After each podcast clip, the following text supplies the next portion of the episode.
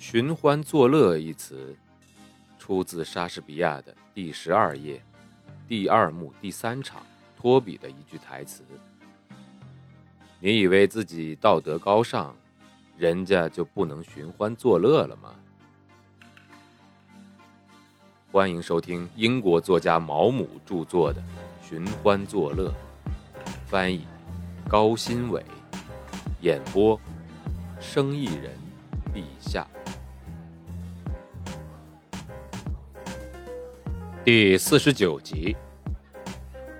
好了好了，阿申登先生。这真是越来越离谱了。不管怎么说，事实就是这样，她是一个女色情狂。我认为这是一个非常愚蠢的词，我说道。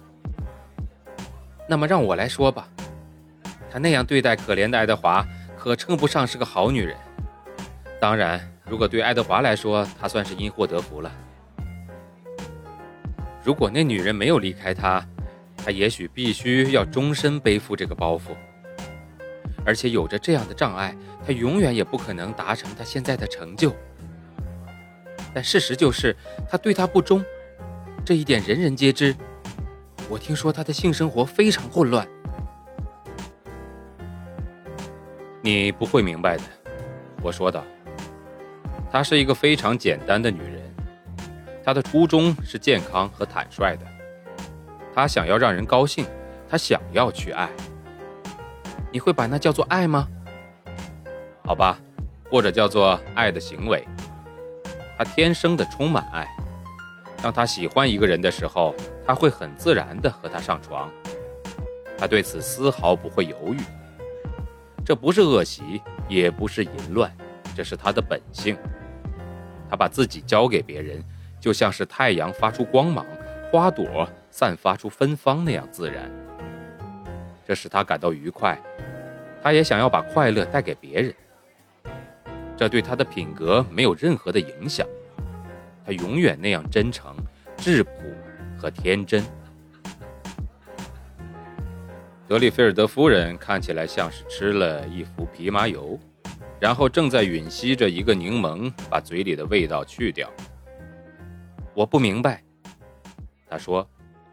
但是我不得不承认，我一直都不理解爱德华到底喜欢他什么。他知道罗西跟各种各样的人私通的事情吗？罗伊问道。他肯定不知道。夫人飞快地回答着。哼，你比我更把他当成一个大傻瓜，德里菲尔德夫人。我说道。那他是怎么容忍的呢？我想我可以告诉你，你看，罗西不是那种能激发爱情的女人，她激发的只是喜欢，因为她而心生嫉妒是很可笑的。她就像是丛林空地上的一汪清澈深邃的池塘，跳进去会感觉很美妙，但是她不因为一个流浪汉。一个吉普赛人或者是一个猎场看守人在你之前跳下去过，就变得不那么清澈透明。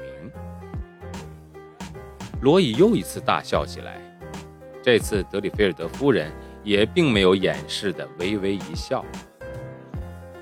哈哈哈，听你这么热烈的抒情，实在是觉得很好笑。”罗伊说道。我抑制住自己的一声叹息。我注意到，当我在最认真的时候，人们却总是发笑。而且确实，当时间流逝，我在重读那些我满含深情所写的段落的时候，也想要嘲笑自己。在真挚的感情中，一定有什么本身是荒谬的，尽管我想象不出来为什么会这样。除非是因为人本来就是一个无足轻重的星球上朝生暮死的栖息者，痛苦着，奋斗着，但是对于永恒的心灵来说，这不过是一个笑话。我看出德里菲尔德夫人想要问我什么事情，那让她看起来有些窘迫。你觉得，如果他愿意回来的话，德里菲尔德会接受他吗？你应该比我更了解他，我觉得不会。我认为，当他的一份感情枯竭的时候，他对当初激发这种感情的人也就会失去了兴趣。我觉得他是强烈的情感和极端冷漠的独特结合体。哎，我不知道你为什么要这么说。罗伊叫道：“德里菲尔德可是我见过的最善良的人了。”德里菲尔德夫人盯着我看了好一阵，接着垂下了双眼。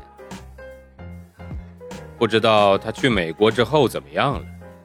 罗伊问道。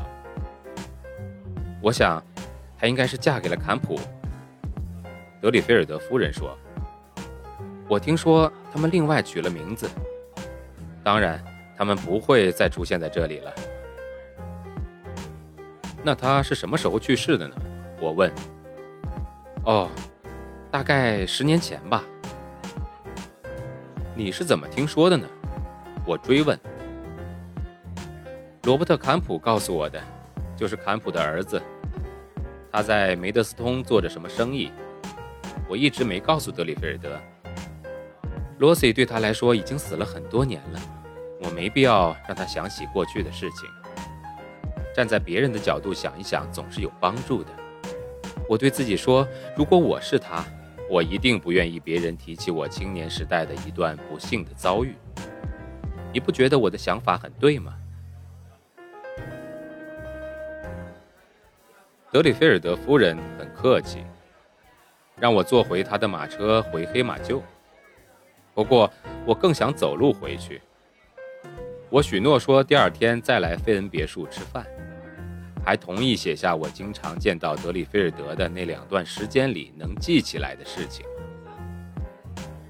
当我沿着蜿蜒的道路走回去的时候，路上一个人也没见到。我思索着第二天应该说什么。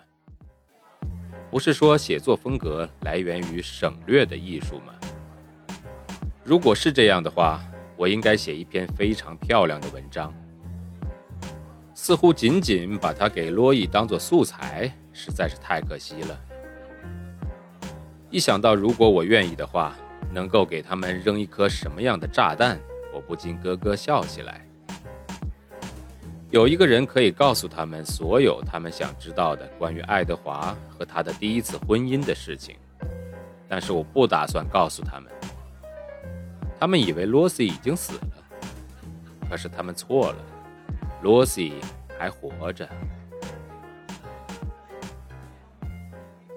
本章节演播告一段落，感谢收听，欢迎继续关注。